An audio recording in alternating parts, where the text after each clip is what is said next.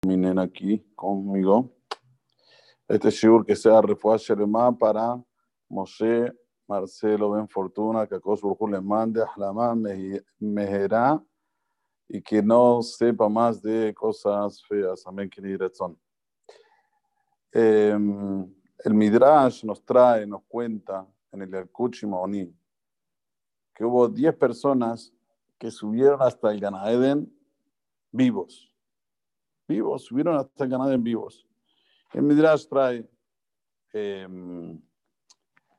Eliyahu Naví, Hanoch, el Mashiach ben David, y uno de ellos es Eliezer Levet de Abraham. Y pregunta al Midrash, ¿cuál es el motivo que Eliezer Levet de Abraham zahá de subir Hay vivo al Gan? O sea, lo que lo zahá Abraham, lo que lo zahá Isaac, no tuvieron mérito de subir Hayim, ni Abraham, ni Isaac, ni Jacob. Todo el cuerpo quedó aquí. Sin embargo, el cuerpo de Eliezer de Abraham subió derechito a Shammai. Primero tenemos que saber quién era Eliezer de Abraham. Eliezer, el siervo de Abraham, era el hijo de Nimrod.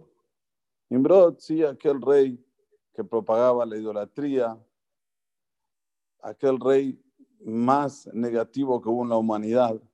¿sí? Nimrod es la raíz de la palabra Mered, que se rebelaba contra Dios. Aquel que lo agarró Abraham vino y lo tiró en la hoguera. Pero cuando vio que Abraham vino, entró en la hoguera y comenzó a andar por la hoguera y no le pasaba nada, el, fuego no le hizo absolutamente nada. Entonces ahí se rindió y dijo, mi hijo quiero que sea sirviente de este Señor.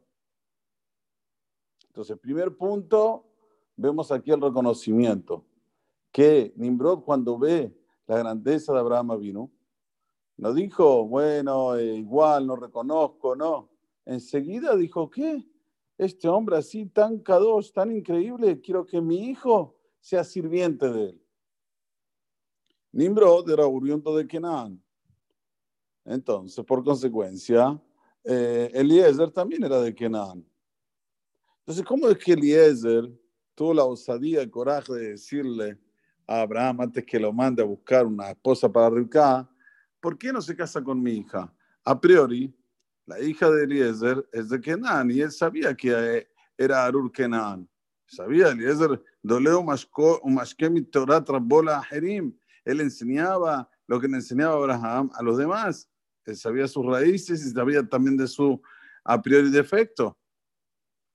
Pero dice el Midrash, ya que él estuvo en la casa de Abraham y Gayer en la casa de Abraham, se convirtió en la casa de Abraham, llegó a un punto que se sacó el mum, este defecto, de que era oriundo de Kenan, a un nivel tan, tan, tan, tan elevado.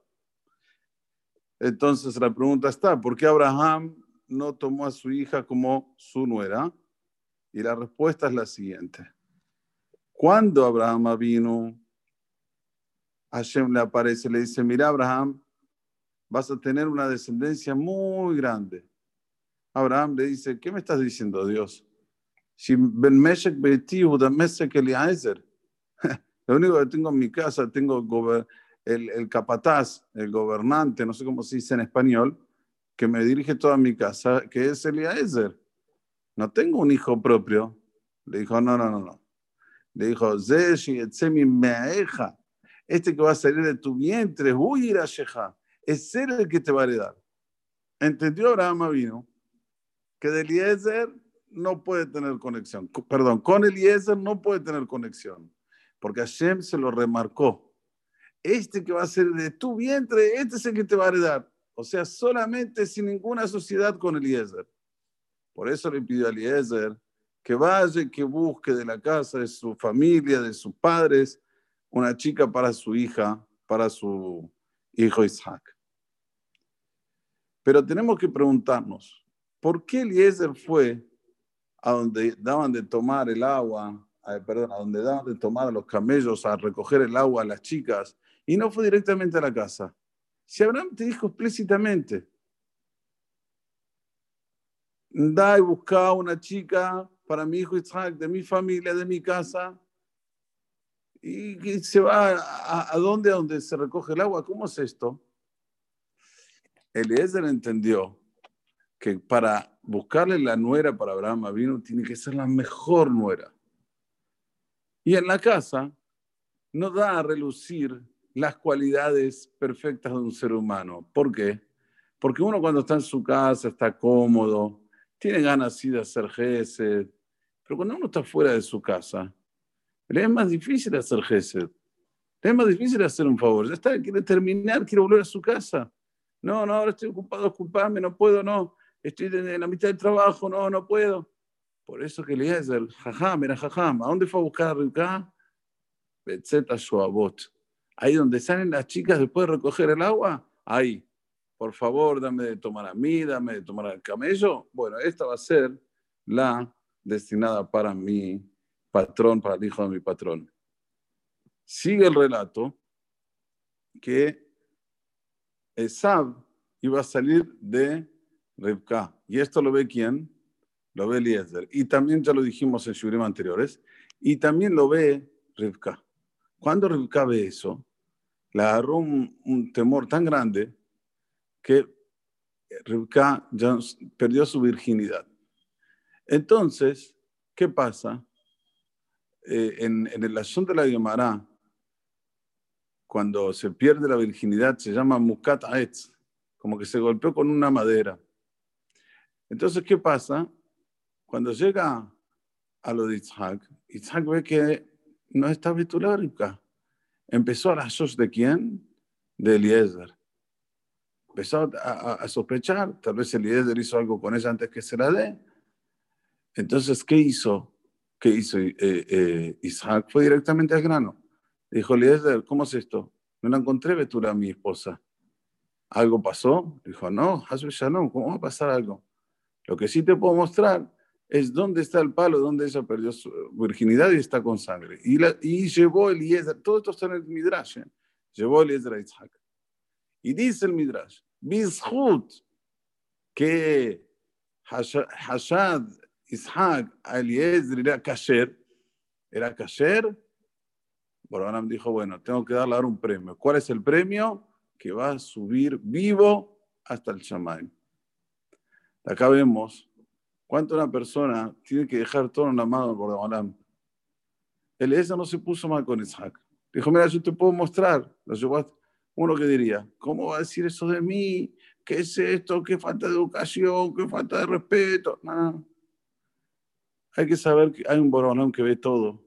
Y si pasa un, un, contratiempo que a veces uno se agarra la cabeza, decir, todo esto es Minas Shamaim, y Besrat Hashem me va a mandar un sahar, una recompensa, sí, por esto que estoy pasando ahora. Como he sabido, como dice en otro lugar la Gemara, en el Tratado de Jorayot, que si una persona recibe una vergüenza que no es merecida, en ese momento del Shamaim lo elevan.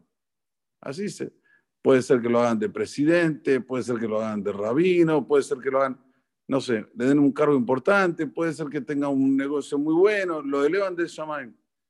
¿Por qué? Porque cada uno sabe dar recompensas. No es un rey en el cual va a, decir, bueno, lo tomaron de bobito, bueno, no pasa nada. No, no, no, no, no es como la mentalidad humana. Un roeta col, él ve todo y ve que cuando hay alguien que José Bakisherim, que sospecha sobre una persona que es kasher, ¿Cuál es el Sahán? En el Eliezer, la recompensa fue que subió vivito con su cuerpo al Shammai. Por eso tenemos que forzarnos siempre de ver la vida con esta visión.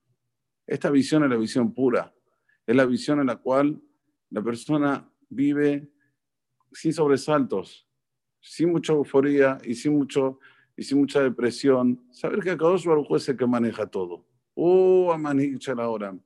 Y todo lo que pasa alrededor nuestro, a veces lo merecemos y a veces no lo merecemos. Pero cuando no lo merecemos, quédate tranquilo, que ahí también Boraholam te va a elevar y te va a dar un upgrade en, una cosa, en algo que vos nunca te lo imaginaste o que lo estabas buscando hace mucho tiempo. que tengamos este pensamiento siempre y podamos conectarnos al Creador. Amén. Muchas gracias a todos.